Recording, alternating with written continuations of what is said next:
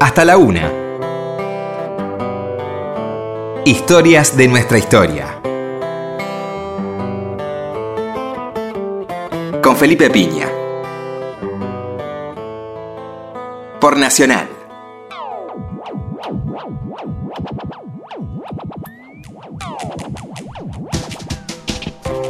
Hola, buenas noches, ¿cómo le va? Acá estamos nuevamente en Historia de nuestra historia. Bueno, vamos a hablar de un tema que tiene mucho que ver con el año que nos va a tocar vivir, el año electoral de 2019. Ni más ni menos que la historia electoral argentina, por lo menos cómo llegamos a votar. ¿eh? Un tema que no fue para nada sencillo porque en febrero de 1912 se sancionó la ley Sáenz Peña, que de alguna manera nos rige con algunas reformas. La ley de voto secreto universal y obligatorio, que se agregarán en 1947 el voto femenino y después en la década del 70 el balotage, ¿eh? algunas reformas en cuanto al modelo electoral. Hasta la una. Historias de nuestra historia. Tenés que saber que la primera ley electoral argentina fue sancionada en 1821. No teníamos una ley hasta ese momento, se votaba de una manera absolutamente desorganizada, era un voto cantado. Hubo pocas votaciones, también hay que decir, hasta ese momento las cosas se decidían mucho de facto. Hubo elecciones para los diputados a la Asamblea del año 13 y hubo elecciones para el Congreso de Tucumán en 1816, que nadie sabe muy bien cómo fueron. ¿eh? Sí sabemos que fueron muy amañadas y que los diputados se eligieron bastante a dedo en aquellas dos elecciones que tienen que ver con nuestra historia institucional argentina. Pero en 1821 durante el gobierno de Martín Rodríguez se le ocurre a Rivadavia hacer una ley de voto universal, eh, masculino y voluntario para todos los hombres libres de la provincia, limitado mm, exclusivamente la posibilidad de ser electo, no de votar, pero sí de ser electo a los propietarios de la provincia. Esto desata una muy interesante polémica en la Cámara de Diputados de la provincia, la llamada legislatura bonaerense, entre el representante de Rivadavia, que era Agüero, y el representante del Partido Federal opositor, que era nada más y nada menos que nuestro querido Manuel Dorrego, ¿eh? que le dice que si solamente pueden ser votados los propietarios, evidentemente el poder va a estar en manos de una verdadera oligarquía. Esto le decía en 1821 al rivadaviano eh, Julián II de Agüero. Por supuesto que las opiniones de Dorrego no fueron muy tenidas en cuenta, pero sí quedó sentado el precedente de que esa ley no iba del lado de la justicia, ¿no? Y que por otra parte era bastante difícil de cumplir que los ciudadanos libres de la provincia pudieran votar. Muy poca gente se enteraba de las elecciones, los niveles de alfabetismo eran inmensos. Pensemos que en el primer censo de 1871 tenemos ya un, cerca del 60 y 5% de analfabetos en nuestro país. Imagínense en el año 1821. ¿Cuánta gente leía, cuánta gente se enteraba de la posibilidad de votar? ¿no? Eh, para tener una idea de, lo que estoy diciendo, ¿no? de cuánta gente efectivamente votó en aquellas primeras elecciones con la ley de 1821, sobre una población estimada de 60.000 personas, solamente votaron 300. Es un poquito poco, ¿no? una población de 60.000 personas. Siguiendo con la historia, hay que decir que la Constitución Nacional de 53 dejó un importante vacío jurídico en lo referente al sistema electoral, eh, que fue parcialmente cubierto por la Ley 140 de 1857, donde se decía claramente que el voto era masculino, cantado, esto es, ibas vos a, al atrio, porque se votaba en las iglesias, teniendo en cuenta que no había padrones más que los padrones eclesiásticos, es decir, los nacimientos, defunciones, casamientos los anotaba la iglesia y por lo tanto los padrones de votación estaban en manos de la iglesia, lo cual, como te podrás imaginar, le daba un poder bastante discrecional a la iglesia católica, ¿no? Bueno, la cuestión es que era el voto entonces era cantado, ibas a la, a la mesa, decías por quién votabas y te tenías que atener a las consecuencias porque podía ocurrir que los integrantes de la mesa no fueran simpatizantes de tu partido y la podías pasar muy mal, desde perder la vida hasta perder un empleo, por ejemplo. ¿no? Estas eran las consecuencias del famoso voto cantado, que había que ver si también si el presidente lo anotaba, de acuerdo a su voluntad. Era un sistema tremendamente injusto. ¿eh? y eh, se dividía el país en 15 distritos electorales, en que los que cada votante lo hacía por una lista completa, o sea que tenía, no podía desprenderse por cargos, estaba desde el presidente hasta el último concejal, estaban todos incluidos en la misma lista. Y además había ahí una cuestión interesante, que la lista más votada tenía todas las bancas y puestos ejecutivos en disputa y la oposición se quedaba prácticamente sin representación política. Esta emisión del, voto cantado, como dijimos, eh, evidentemente traía muchísimos problemas, ¿eh? era lo que regía en aquel momento. Y es interesante recordar que mm, José Cosmel Ibáñez, el famoso libro de historia que leíamos los ya grandecitos, por suerte si sos joven no lo padeciste, un libro bastante particular de que se usaba en la secundaria, él decía que había habido elecciones normales en todo el país, en las elecciones de 1857. Y Sarmiento dice en su autobiografía sobre estas mismas elecciones, nuestra base de operaciones ha consistido en la audacia y el terror que empleados hábilmente han dado este resultado admirable e inesperado. ¿Mm? Audacia y terror, ¿sí? Establecimos en varios puntos depósitos de armas y encarcelamos como unos 20 extranjeros complicados en una supuesta conspiración algunas bandas de soldados armados recorrían de noche las calles de la ciudad, acuchillando y persiguiendo a los mazorqueros. En fin, fue tal el terror que sembramos entre toda esa gente con estos y otros medios que el día 29 triunfamos sin oposición. Esto escribía el autor de Civilización y Barbarie, Domingo Faustino Sarmiento, sobre el sistema electoral. Una cosa que pasaba los días de elecciones era que este, votaban los muertos, ¿no? Te preguntás cómo, por qué fenómeno sobrenatural.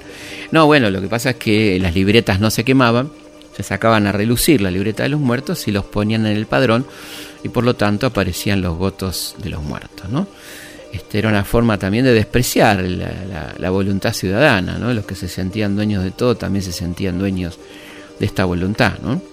Eh, de alguna manera este sistema electoral y este modo político tenía su correlato con el sistema económico-social. Había una clara marginación de las mayorías que se expresaba también en la marginación política de estas mayorías. ¿no?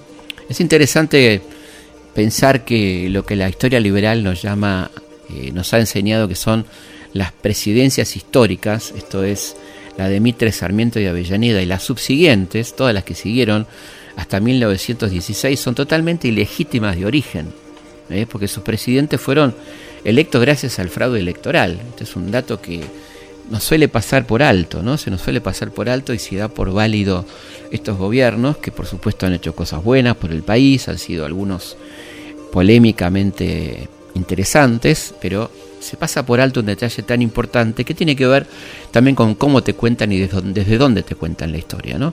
Porque evidentemente que no importe cómo alguien llega al poder, habla de un enorme desprecio por la democracia representativa.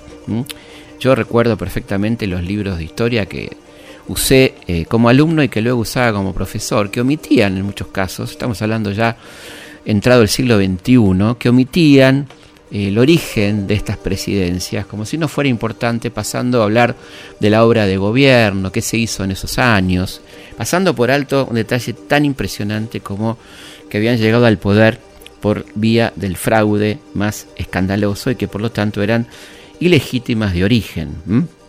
Evidentemente, todo este sistema corrupto y, e ilegal e ilegítimo sumado a un elemento fundamental que va a cambiar la política argentina, la sociedad argentina, que es la llegada muy potente y muy numerosa de la inmigración, va a ir provocando una crisis interesante de representación.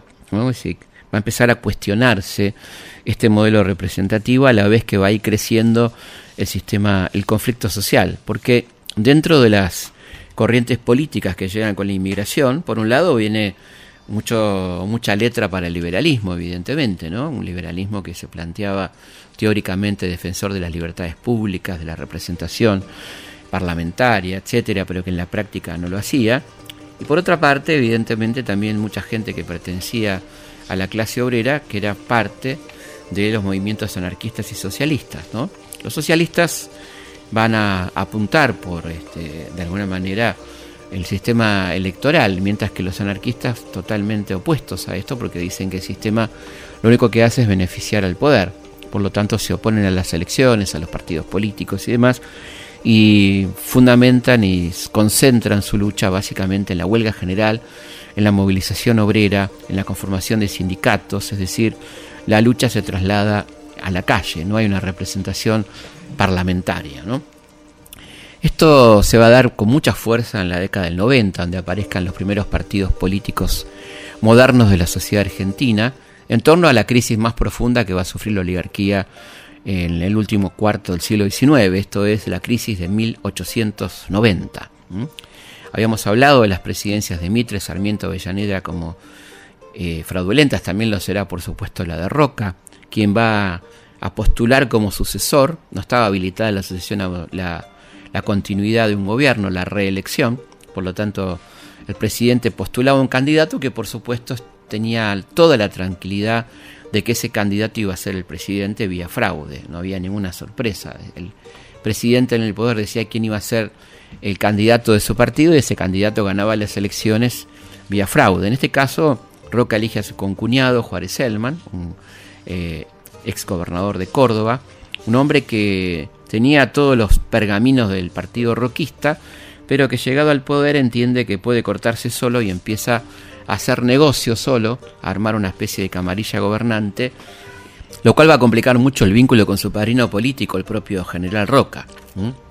De manera tal que comienza a haber movimientos en la oposición, se va conformando un frente opositor muy amplio, bajo la denominación Unión Cívica, donde participan eh, figuras del roquismo, el mitrismo, el propio Mitre es una de las figuras más representativas, y Leandro Alem, una figura emergente de la política, un hombre que hablaba de ética, de libertad de, sufragio, de fin de la corrupción. Todo esto se va a ir poniendo de manifiesto en las distintas reuniones políticas que hace la Unión Cívica, como por ejemplo el mitin del Frontón, en el Jardín Florida, donde está la Galería Jardín, en la calle Florida. Eh, y bueno, donde la gente va a comprar computadoras y demás. Ahí estaba el frontón, que era un lugar de pelota paleta, pelota vasca, que era el deporte más popular de Buenos Aires allá por la década del 90, donde el fútbol era apenas un juego de colegios ingleses, ¿no? En ese contexto se producen durísimos discursos en torno al poder de turno y se va empezando a plantear la posibilidad de una acción cívico-militar contra el gobierno de Juárez Selma. Ahí se van ganando voluntades en el ejército y se fija la fecha de estallido de esta revolución para el 26 de julio de 1890 en medio de un contexto de absoluto desastre económico, de FOD, crisis de la deuda, ¿eh? hambre este, en la población y es entonces que se produce esta revolución que va a ser traicionada por Mitre, que se va al Uruguay, diciendo que no puede ver correr la sangre de sus compatriotas, cosa que no había ocurrido, por ejemplo, con las matanzas ordenadas por él contra los montoneros de Felipe Varela y de Chacho Peñalosa, que eran argentinos también, por supuesto, eh, ni hermanos como el caso de la guerra del Paraguay. Esa sangre parece que no lo conmovía tanto, pero por algún motivo que vamos a saber inmediatamente, Mitre se va al Uruguay y comienza a negociar con Roca para quedarse en todo caso con los resultados de esta revolución, eh, logrando la destitución del presidente Juárez Selman, pero eh, también logrando que la fracción de Alem no tenga ningún poder de decisión en el nuevo gobierno que se va a conformar con el vicepresidente Carlos Pellegrini.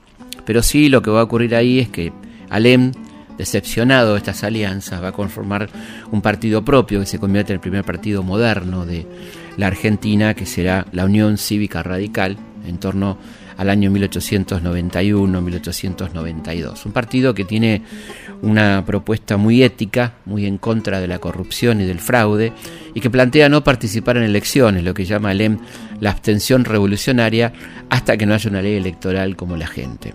Esta será la postura de Alem.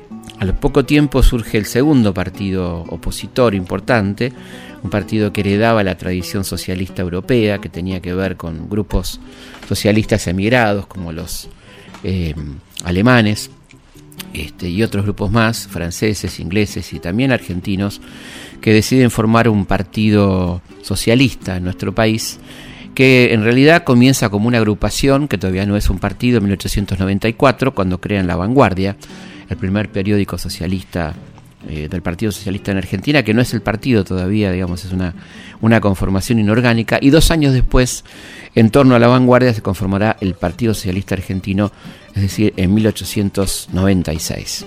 Por un lado, el radicalismo y el socialismo plantean la, la, lucha por el sufragio, es decir, que la sociedad va a cambiar a partir de que podamos modificar el sistema electoral y puedan llegar nuevos actores sociales al poder. En el caso de radicalismo, los sectores medios en ascenso, que eran básicamente los hijos de inmigrantes, estas nuevas clases que se van incorporando a la vida política y social de la Argentina. En el caso del socialismo, el movimiento obrero, pero particularmente un sector del movimiento obrero al que llega la clientela política del socialismo, que son trabajadores especializados, ilustrados, que tienen que ver con maquinistas del ferrocarril, empleados públicos, municipales, tipógrafos, trabajadores de diarios, esa es un poco la clientela de una como se decía entonces, aristocracia del movimiento obrero. Y por otro lado, los sectores más bajos del movimiento obrero, los sectores más populares, que no se sentían representados por este socialismo y elegían el anarquismo, que era una forma de, de confrontación mucho más directa con el Estado, muchos de ellos sintiéndose engañados por ese Estado que los había traído como inmigrantes, proveyéndole tierra, equidad, una cantidad de cosas que no encuentran, encuentran en el anarquismo una vía de confrontación directa. Es decir, que hay dos lugares de combate contra el régimen, contra ese modelo fraudulento. Por un lado la calle, esencialmente ocupada por las movilizaciones anarquistas, las huelgas generales, los planteos huelguísticos y sindicales del anarquismo, por otro lado la presión política y también movilizadora por parte del socialismo y del radicalismo, que además elige la vía insurreccional. En dos oportunidades en 1893 y en 1905 el radicalismo va a recurrir a sus aliados militares para intentar eh, sendos movimientos cívicos militares que van a fracasar, pero que van a poner una fuerte alarma a los sectores más inteligentes de la élite, que van a ir conformando el sector modernista de lo que llamaba el PAN, Partido Autonomista Nacional. Dentro de ese grupo se destacan Carlos Pellegrini y Roque Sáenz Peña, un muchacho distinto, un, político que se interesa mucho por la situación de América Latina, participa en la guerra del Pacífico a favor del Perú, de hecho es declarado general por el ejército peruano, una cosa muy rara dentro de lo que eran los jóvenes de la oligarquía que solamente miraban hacia Europa, ¿no? Este es el caso de, de esa Espeña. Eh, y bueno, en ese contexto entonces eh, comenzará eh, de alguna manera las, fragmentaciones y las rupturas dentro del bloque roquista de lo que era el PAN, y cosa que ya se va a ver expresada en 1904 cuando no se ponen de acuerdo con una fórmula única y hay una especie de, de fórmula mixta entre Quintana, que representaba este, a los intereses más obtusos del roquismo, y, de alguna manera un sector un poco más este, abierto que era el de Figueroa Alcorta. Eh, en ese contexto se diferencia claramente la, presencia de Roque Sáez Peña, que plantea desde el modernismo la necesidad de una reforma electoral, es decir, que vayamos teniendo otro modelo electoral porque vamos derecho al conflicto, ¿no? Esto se va a acentuar con el incremento de la protesta, la movilización obrera, el temor que va tomando la clase obrera después de un par de atentados, incluso cometidos por el anarquismo, por lo que se vive en 1910 la donde la oligarquía espera festejar el centenario y se enfrenta a poderosas movilizaciones, huelgas obreras, paro que por ejemplo complica la inauguración de la exposición universal que se hacía donde está la sociedad rural argentina. Todo esto lleva a que Saez Peña, que finalmente va a lograr ser candidato e imponerse en las elecciones de 1910, eh, lleve adelante la, la idea de una reforma electoral, para lo cual necesita, por supuesto, el acuerdo de gente como don Hipólito Yrigoyen, el representante, el líder de la oposición que había heredado a su tío Leandro Alén cuando éste se suicida, ¿no? Ahí hay una conversación donde, si bien no se ponen de acuerdo en todo, eh, Hipólito Yrigoyen acepta la posibilidad de concurrir a elecciones y acepta la reforma electoral que este, va a llevar al Parlamento Peña y que se va a concretar eh, a comienzos de 1912, ¿no? la famosa ley Sáez Peña. Bueno, Sáez Peña presentó el proyecto de ley eh, con estas palabras. He dicho a mi país todo mi pensamiento, mis convicciones y mis esperanzas. Quiera mi país escuchar la palabra y el consejo de su primer mandatario. Quiera el pueblo votar. El diputado socialista Juan B. Justo, que era el líder de la, un líder opositor importante también del Partido Socialista, eh, dijo esto con respecto a la ley, que de alguna manera veía cuáles eran las intenciones del sector más progresista de la élite al sancionar la ley Sáenz Peña. Si se asiste a una nueva era política en el país es precisamente porque han aparecido fuerzas sociales nuevas, materiales y no porque hayan aparecido virtudes nuevas. Es porque hay una nueva clase social numerosa y pujante que se impone a la atención de los poderes públicos. Y porque es más cómodo hacer una nueva ley de elecciones que reprimir una huelga general cada seis meses. Clarísimo porque por supuesto no fue una concesión, sino que fue el hecho de tener absolutamente en cuenta lo que estaba pasando. ¿no? Y en este sentido es muy interesante, fíjate lo que dice el historiador francés Alain Rouquier, que estudió mucho la Argentina. Se está lejos de un suicidio político de la oligarquía. Soltaba lastre, por cierto, pero solamente a nivel político para acrecentar su poderío social. Le confiaba al radicalismo la misión de vehiculizar la ideología dominante en los grupos sociales marginales. El radicalismo sin proyecto económico de recambio solo se proponía democratizar la prosperidad resultante del sistema agroexportador. No amenazaba pues a los detentadores del poder económico, salvo en algunos aspectos secundarios, y al equilibrio social que muy por el contrario reforzaba. Evidentemente con la ley Sáenz Peña, de alguna manera, esta oligarquía en el poder también se legalizaba y compartía la responsabilidad de la administración política. ¿no? Era una decisión política muy inteligente y trataba por todos los medios de sacar el conflicto de la calle. Esta ley va a regir entonces y vamos a tener los primeros resultados, ¿eh? donde en 1912 la bancada socialista crece notablemente y se suceden triunfos radicales en Entre Ríos y Santa Fe. Aumenta notablemente la participación electoral, que llega al 62,85% del padrón. ¿eh? Esto va lentamente sucediendo porque la gente tenía que enterarse de la obligatoriedad. Cuando hablamos, hablamos del padrón, porque si lo ponemos en términos de población, fue muy poca la gente que votó porque había una gran cantidad de extranjeros y una gran cantidad de mujeres, la mitad de la población. Por lo tanto, si uno toma la cantidad de gente que votó sobre la cantidad de población, vamos a llevarnos una sorpresa muy desagradable, que era un millón y pico frente a una población de 5 o 6 millones en aquel momento. ¿no? Pero bueno, Eran las cosas hasta ese momento y evidentemente estábamos en presencia de un avance notable, a pesar de la antipático redacción de la ley donde dice que es un voto universal masculino, ¿no? donde, donde evidentemente el criterio de época regía, y así era entonces la ley 8871, conocida como la ley Sáez Peña.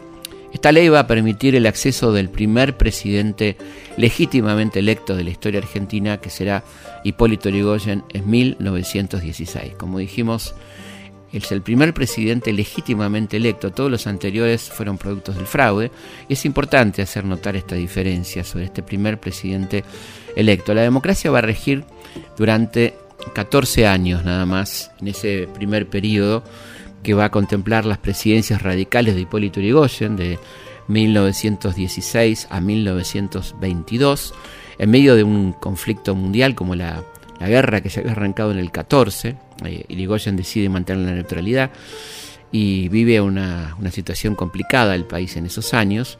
En 1922 ya el país está mucho mejor y recibe de alguna manera los frutos de la posguerra, un país que proveedor, este, acreedor. Los años 20 van a ser años de enorme prosperidad en la Argentina que va a desarrollarse básicamente durante la presidencia del sucesor de Irigoyen, que fue Marcelo Torcuato de Alvear. Eh, un heredero de los Alvear, una familia aristocrática argentina, un hombre que había ingresado al radicalismo muy tempranamente allá por 1890. En principio, Irigoyen decide bendecir a, Alvear, que era embajador argentino en Francia, pero al poco tiempo de estar en el poder surgen las diferencias y ya para las elecciones de 1928, el radicalismo que se parte en 1924, entre personalistas y antipersonalistas, irá con lista dividida, por un lado los que apoyan a Alvear, por otro lado los que apoyan a Irigoyen. Y eh, acá se producirá un fenómeno muy interesante que será el llamado plebiscito, en 1928, con un Irigoyen ya mayor, que va a llegar a la presidencia con más del 60% de los votos. Por eso el plebiscito, una elección aplastante a favor de Irigoyen. ese gobierno de Irigoyen durará apenas dos años, del 28 a 1930, le tocará gobernar en una época de tremenda crisis, la crisis del 29, de los cuales la Argentina y América Latina va a pagar las consecuencias y va a pagar económicamente y políticamente los costos de la crisis. Y en 1930 esto es aprovechado por factores de poder que hablan de la incapacidad de Irigoyen, donde en realidad se ocultan otros intereses, como por ejemplo el petróleo, la ley de petróleo, nacionalización de petróleo que había mandado Irigoyen al poder justamente en septiembre de 1930, cuando se produce el golpe encabezado por los generales José Félix Uriburu y Agustín P. Justo, que lo va a derrocar el 6 de septiembre de 1930. Vamos a una pausa y seguimos recorriendo la azarosa vida electoral argentina aquí en Historias de nuestra historia. Historias de nuestra historia. Por Nacional.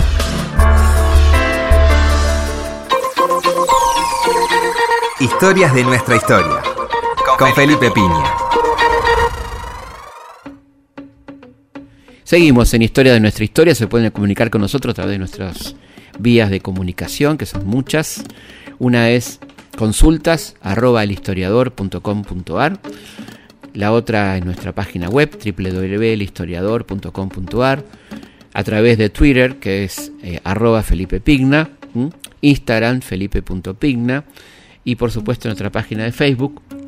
En todas ellas mucha gente, muchas consultas, muchos comentarios que agradecemos muchísimo. Y pueden escuchar estos programas cuando quieran y como quieran a través de Spotify. Eh, ponen Felipe Piña y Felipe Pigna y me van a encontrar. Hay muchos, muchos audios para escuchar en el auto, cuando haces gimnasia, cuando vas caminando, cuando vas en el bondi, en el tren, donde sea, y tenés ganas de escuchar alguna historia. Ahí estamos en Spotify, solamente pones en el buscador Felipe Pigna y ahí le van a aparecer un montón de podcasts que tienen que ver con estos programas que hacemos con tanto gusto. Eh, estábamos hablando del el golpe de Estado del 6 de septiembre de 1930. Vas a escuchar ahora una perlita que es de las primeras filmaciones con sonido de la historia argentina, allá por 1930-31, y es nada muy agradable, es la voz del dictador Uriburu. Estas son las palabras de Uriburu, una de las primeras filmaciones con sonido de la historia argentina. Respondiendo al clamor del pueblo, y con el patriótico apoyo del ejército y de la armada hemos asumido el gobierno de la nación. Exponentes de orden y educados en el respeto de las leyes y de las instituciones, hemos asistido atónitos al proceso de desquiciamiento que ha sufrido el país en los últimos años. La participación en el gobierno de eminentes ciudadanos, cuya colaboración hemos requerido atendiendo exclusivamente a sus méritos y virtudes, evidencia en primer término que las Fuerzas Armadas, con el apoyo moral de la masa de la opinión, después de haber liberado la nación de la ignominia, ocupa de nuevo su lugar sin ambiciones de predominio. Debe entenderse, sin embargo, bien claramente que para asegurar el orden y la normalidad, el gobierno provisorio procederá con prudencia, pero con una inquebrantable energía, porque el país ha sufrido demasiado para que el sacrificio sea estéril. Ajeno en absoluto a todo sentimiento de encono o de venganza, tratará el gobierno provisorio de respetar todas las libertades, pero reprimirá sin contemplación cualquier intento que tenga por fin estimular, insinuar o incitar a la regresión. La medida de la libertad queda librada al espíritu patriótico de los ciudadanos y al buen sentido de los habitantes del país. Invocamos, pues, en esta hora solemne el nombre de la patria y la memoria de los próceres que impusieron a las futuras generaciones el sagrado deber de engrandecerla. Y en alto la bandera hacemos un llamado a todos los corazones argentinos para que nos ayuden a cumplir ese mandato con honor. Ante vosotros, soldados de nuestra patria, y ante el pueblo soberano, voy a prestar juramento. Juro por Dios y por la patria desempeñar con honor el cargo de presidente del gobierno provisorio que he asumido por vuestra voluntad. Juro mantenerme solidario con el pueblo, con el ejército y con la armada y bregar por el restablecimiento de las instituciones, por el imperio de la Constitución y por la concordia y la unión de todos los argentinos. Si así no lo hiciera, Dios y la patria me lo demandan. A mi vez, voy a recibir vuestro juramento. Soldados, juráis por Dios y por la patria ser fieles a las autoridades que habéis impuesto por voluntad del pueblo Juráis manteneros solidarios y unidos para apoyar el gobierno en la tarea de reconstrucción que le toca emprender. Juráis, como yo, bregar por la concordia y la disciplina para que en el ejército y en la armada no haya más que un solo ideal, una sola voluntad, el engrandecimiento de la nación por el orden y por el trabajo. Si así no lo hiciera, que Dios y la patria os lo demanden.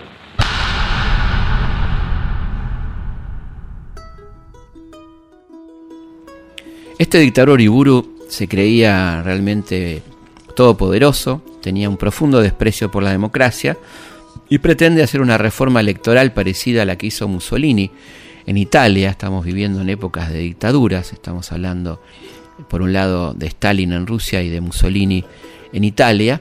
Y esta reforma consistía en eliminar los partidos políticos y eh, que haya representaciones corporativas, es decir, que haya una representación sindical, una representación empresarial, lo cual por supuesto está en contra del número y va en contra de la democracia, porque una cantidad muy mínima son los representantes del sector empresarial, representan a muy poca gente, en cambio los trabajadores que son millones van a estar representados por la misma cantidad de representantes que tendrían sectores minoritarios como la iglesia, los sindicatos y otras corporaciones.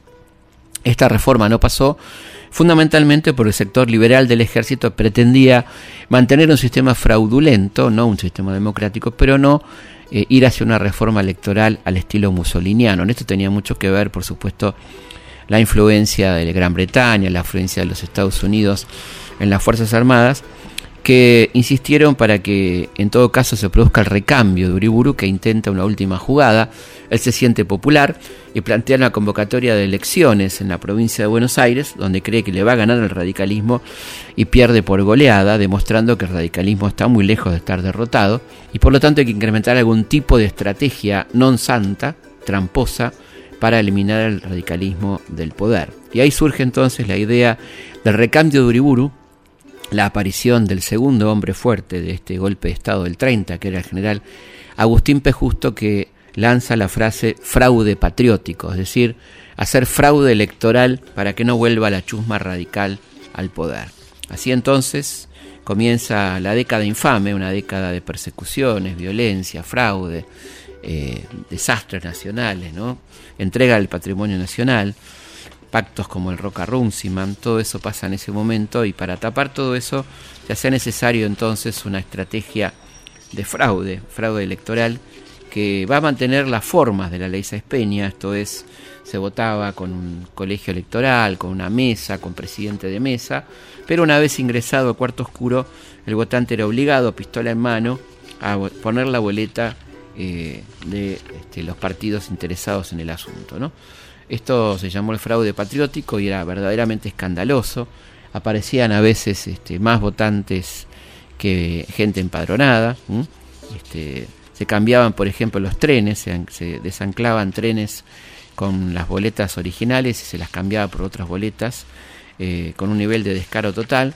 Y de estas elecciones fraudulentas, quizás una de las más escandalosas de la historia argentina, realizadas en el 31, va a surgir la presidencia de Agustín P. Justo, Agustín Pedro Justo, que va a asumir la presidencia en 1932. Estas elecciones eh, que iban a llevar a Justo a la presidencia se celebraron el 8 de noviembre de 1931 y me hicieron el siguiente comentario de la vanguardia. El socialismo había presentado una fórmula muy interesante en alianza con el Partido Demócrata Progresista, la fórmula Lisandro de la Torre Nicolás Repeto. Y la vanguardia decía en torno a estas elecciones. En su afán de superarse y robar la elección, los presidentes de mesa sumaron en algunos casos todos los sobres enviados por la Junta Electoral, poniendo dentro otras tantas boletas oficiales. Ha sido tanta la torpeza de los presidentes sin escrúpulos que luego de meter 300 votos en la urna, recién leyeron que en la mesa solo votaban 260 personas. Estaba el fraude retratado absolutamente por el diario La Vanguardia. Asume justo la presidencia, eh, la fórmula estaba integrada por Agustín P. Justo y Julio Argentino Roca, hijo. Eh, este gobierno será el gobierno de la corrupción, del escándalo, del fraude, como decíamos, y se va a firmar el pacto Roca-Runciman. Por el lado argentino, el vicepresidente argentino Julio Argentino Roca, hijo, y por el lado británico Sir Walter Runciman, un pacto que Arturo Jaureche define muy bien como el estatuto legal del coloniaje, donde perdíamos el manejo de nuestros transportes, eh, abríamos las importaciones a productos británicos, bueno, una cantidad de cosas tremendas, se fijaba un precio absolutamente unilateral para nuestras exportaciones de carne. Todo esto va a ser denunciado en el Senado por Lisandro de la Torre, en esos famosos debates de 1935. El Senado de la Nación escorre hoy el velo de una política que ha sometido a la ganadería argentina al interés del capitalismo extranjero las protestas de las víctimas vienen de mucho tiempo atrás y mi pedido de investigación fue una de las tantas manifestaciones de un viejo anhelo público, poner remedio a una situación desesperada, porque la industria más genuina del suelo argentino, la ganadería, se encuentra en ruinas por obra de dos factores principales, la acción extorsiva de un monopolio extranjero y la complicidad de un gobierno que unas veces lo deja hacer y otras lo protege directamente. No solamente denunciaba de la torre el escándalo de este pacto Roca-Rúncima, sino que además avanzaba un poco más y denunciaba el escándalo de la corrupción del gobierno, particularmente de dos ministros de Justo, que eran Federico Pinedo y Luis Dabó, quienes estaban haciendo negocios con el frigorífico Anglo y evadían impuestos escandalosamente mandando a Londres en cajas de corned beef las boletas y facturas donde quedaba evidenciada la corrupción y las ventajas que tenía este frigorífico inglés. Los frigoríficos ingleses compran a los pequeños ganaderos argentinos carne de primera calidad y la exportan como lo que realmente es, carne de primera calidad. Pero la clasifican y la pagan como si fuera carne de segunda, es decir, a un 40% de su valor real. Y esto sucede con la complicidad del Ministerio de Agricultura de la República Argentina. Eso es falso. Eso es cierto, señor ministro, y está absolutamente probado. ¿Y dónde están las pruebas? Aquí, doctor Pinedo. Aquí mismo están las pruebas. En plena denuncia, en una fuerte sesión en la Cámara de, Senadores, es baleado de la torre eh, por un matón enviado por el Partido Conservador, por el partido gobernante, llamado Ramón Valdés Cora, un ex comisario, y eh, muere el hijo adoptivo prácticamente, una persona muy querida por De la Torre, el senador electo por Santa Fe, Enzo Bordavere, senador electo al que el vicepresidente Roca no le habilitaba el diploma para que asuma efectivamente, estaba presente en el Senado, cuando ve que forcejea De la Torre con Pinedo, se, interpone, y es en ese momento que dispara Valdés Cora y mata a Enzo Bordavere, este joven santafesino que es como un tiro eh, en el propio cuerpo de la torre que padece una profunda depresión por la muerte de su querido amigo. Este episodio es un episodio tremendo, es la muerte de un senador en plena sesión, un escándalo mundial que el gobierno tratará de desviar la atención, junto con la colaboración de Natalia Botana, del diario Crítica a partir de una serie de notas para solicitar la repatriación de Gardel que había muerto hacía un mes en Medellín y la noticia se estaba agotando y entonces Botana en conjunción con Justo empieza una campaña pro repatriación de Gardel para ir corriendo de la tapa de los diarios, un hecho tan grave como el asesinato del Senado de la Nación.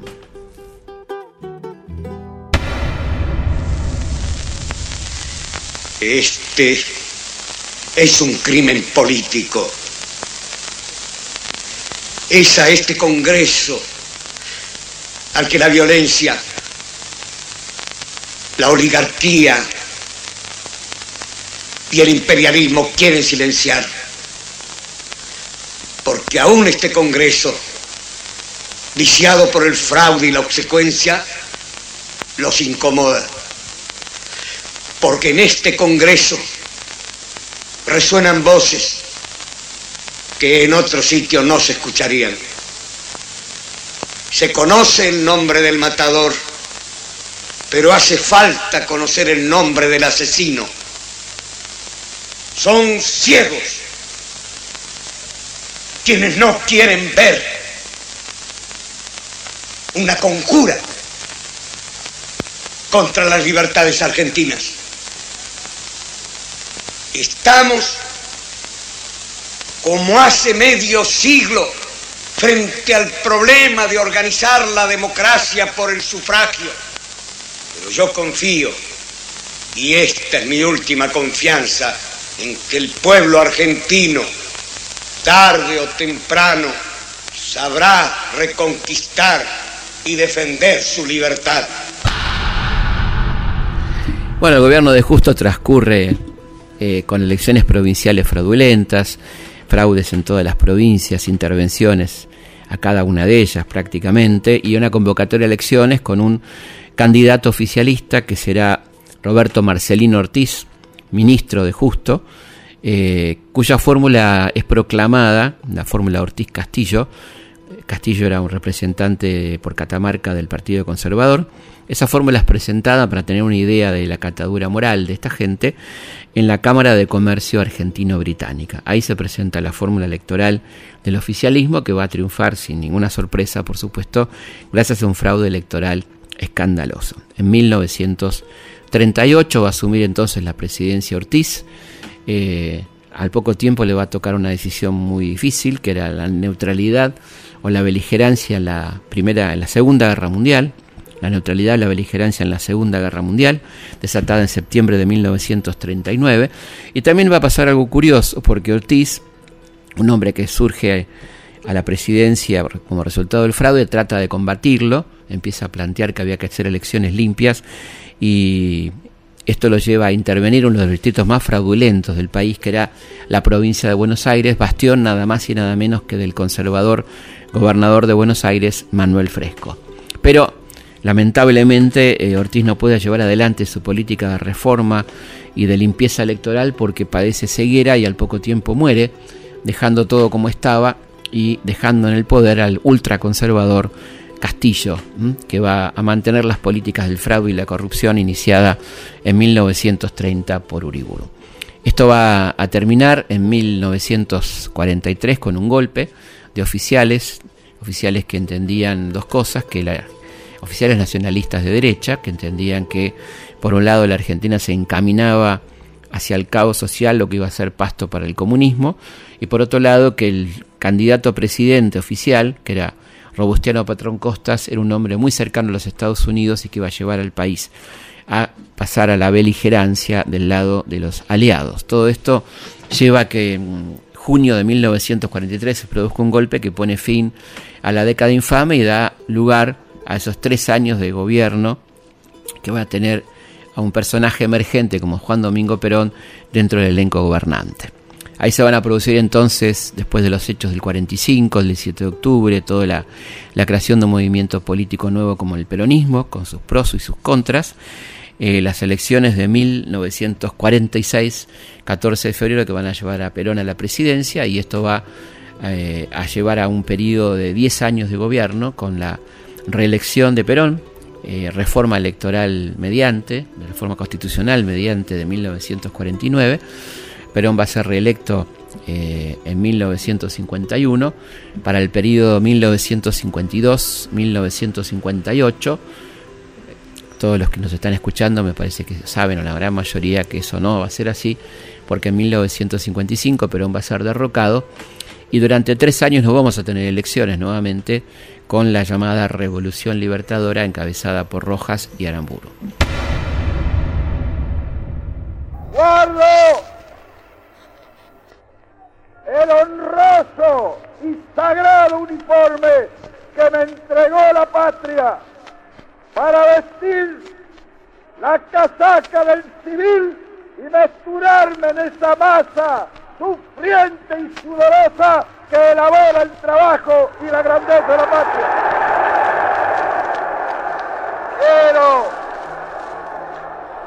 en esta oportunidad, como simple ciudadano, mezclado en esta masa sudorosa,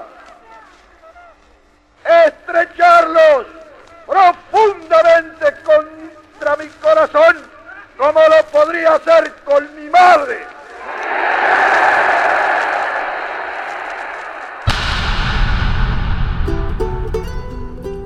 Dentro de las reformas que hace el peronismo está la, sanción de la ley electoral femenina, el voto femenino impulsado por Eva Perón, que ya venía siendo muy impulsado por las socialistas desde principio de siglo, Alicia Moro de Justo, Julieta Lanteri, siempre sin fuerza en el Parlamento, evita va a tomar estos proyectos socialistas, esta impronta de voto femenino, y lo va a convertir en ley en 1947, de manera tal que para las elecciones de 1951 eh, las mujeres pueden votar y lo hacen mayoritariamente por el peronismo, eh, a pesar de que Evita no pudo ser candidata por distintos motivos. Recibo en este instante de manos del gobierno de la nación la ley que consagra nuestros derechos cívicos y la recibo ante vosotras con la certeza de que lo hago en nombre y representación de todas las mujeres argentinas, sintiendo jubilosamente que me tiemblan las manos al contacto del laurel que proclama la victoria. Aquí está, hermanas mías, resumida en la letra apretada de pocos artículos, una historia larga de luchas, tropiezos y esperanzas. Por eso hay en ella crispaciones de indignación, sombras de, de amenazadores, pero también alegre despertar de auroras triunfales. Y esto último que traduce la victoria de la mujer sobre las incomprensiones, las negaciones y los intereses creados de las castas repudiadas por nuestro despertar nacional.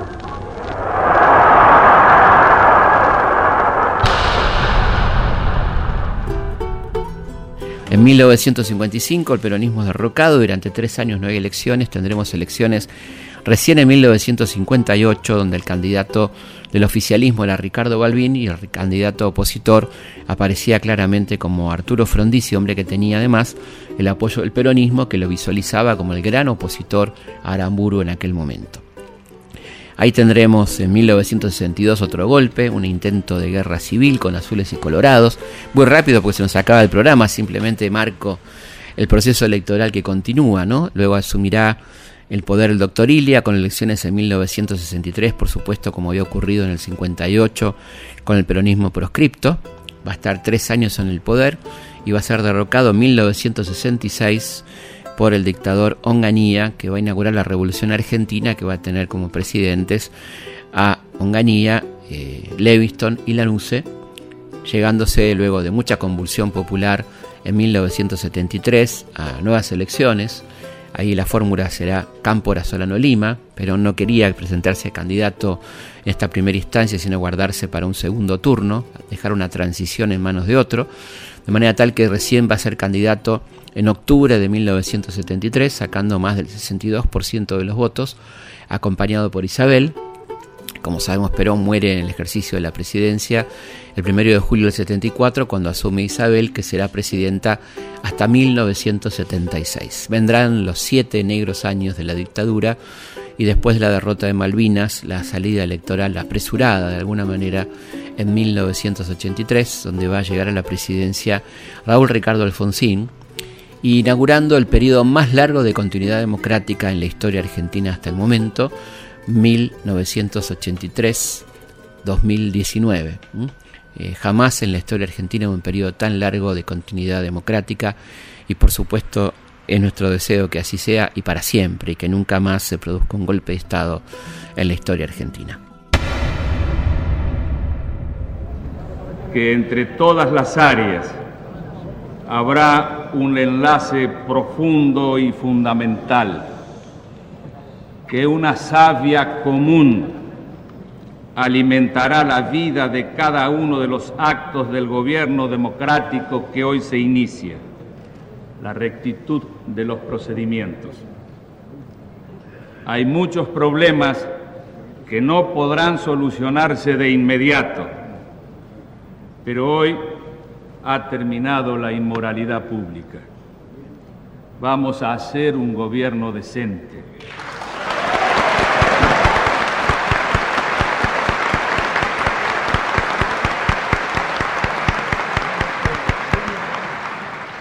Ayer pudo existir un país desesperanzado, lúgubre y descreído. Hoy convocamos a los argentinos, no solamente en nombre de la legitimidad de origen del gobierno democrático, sino también del sentimiento ético que sostiene a esa legitimidad. Ese sentimiento ético constituye uno de los más nobles movimientos del alma. Aún el objetivo de constituir la Unión Nacional debe ser cabalmente interpretado a través de la ética. Ese sentimiento ético que acompañó a la lucha de millones de argentinos que combatieron por la libertad y la justicia, quiere decir también que el fin jamás justifica los medios.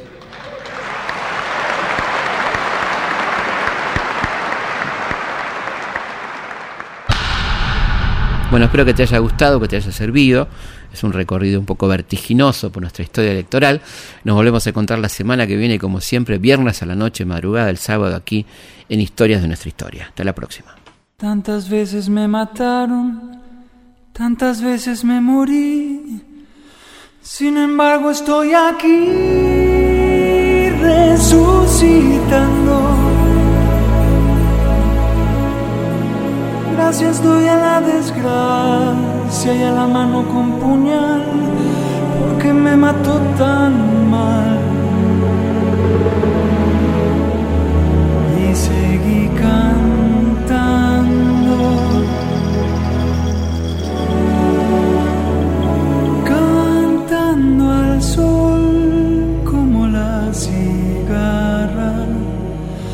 después de un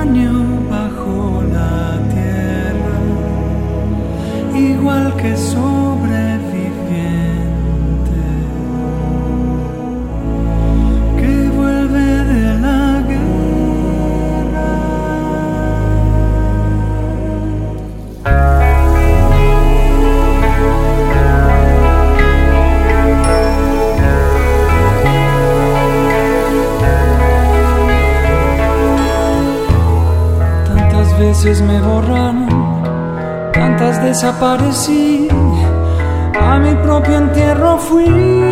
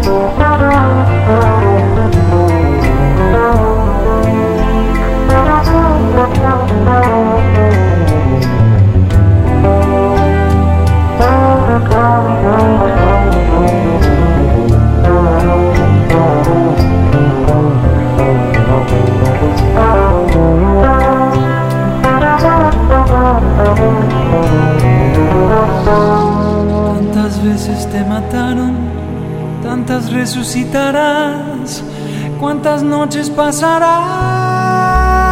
desesperando. Y a la hora del naufragio la de la oscuridad, alguien te rescatará.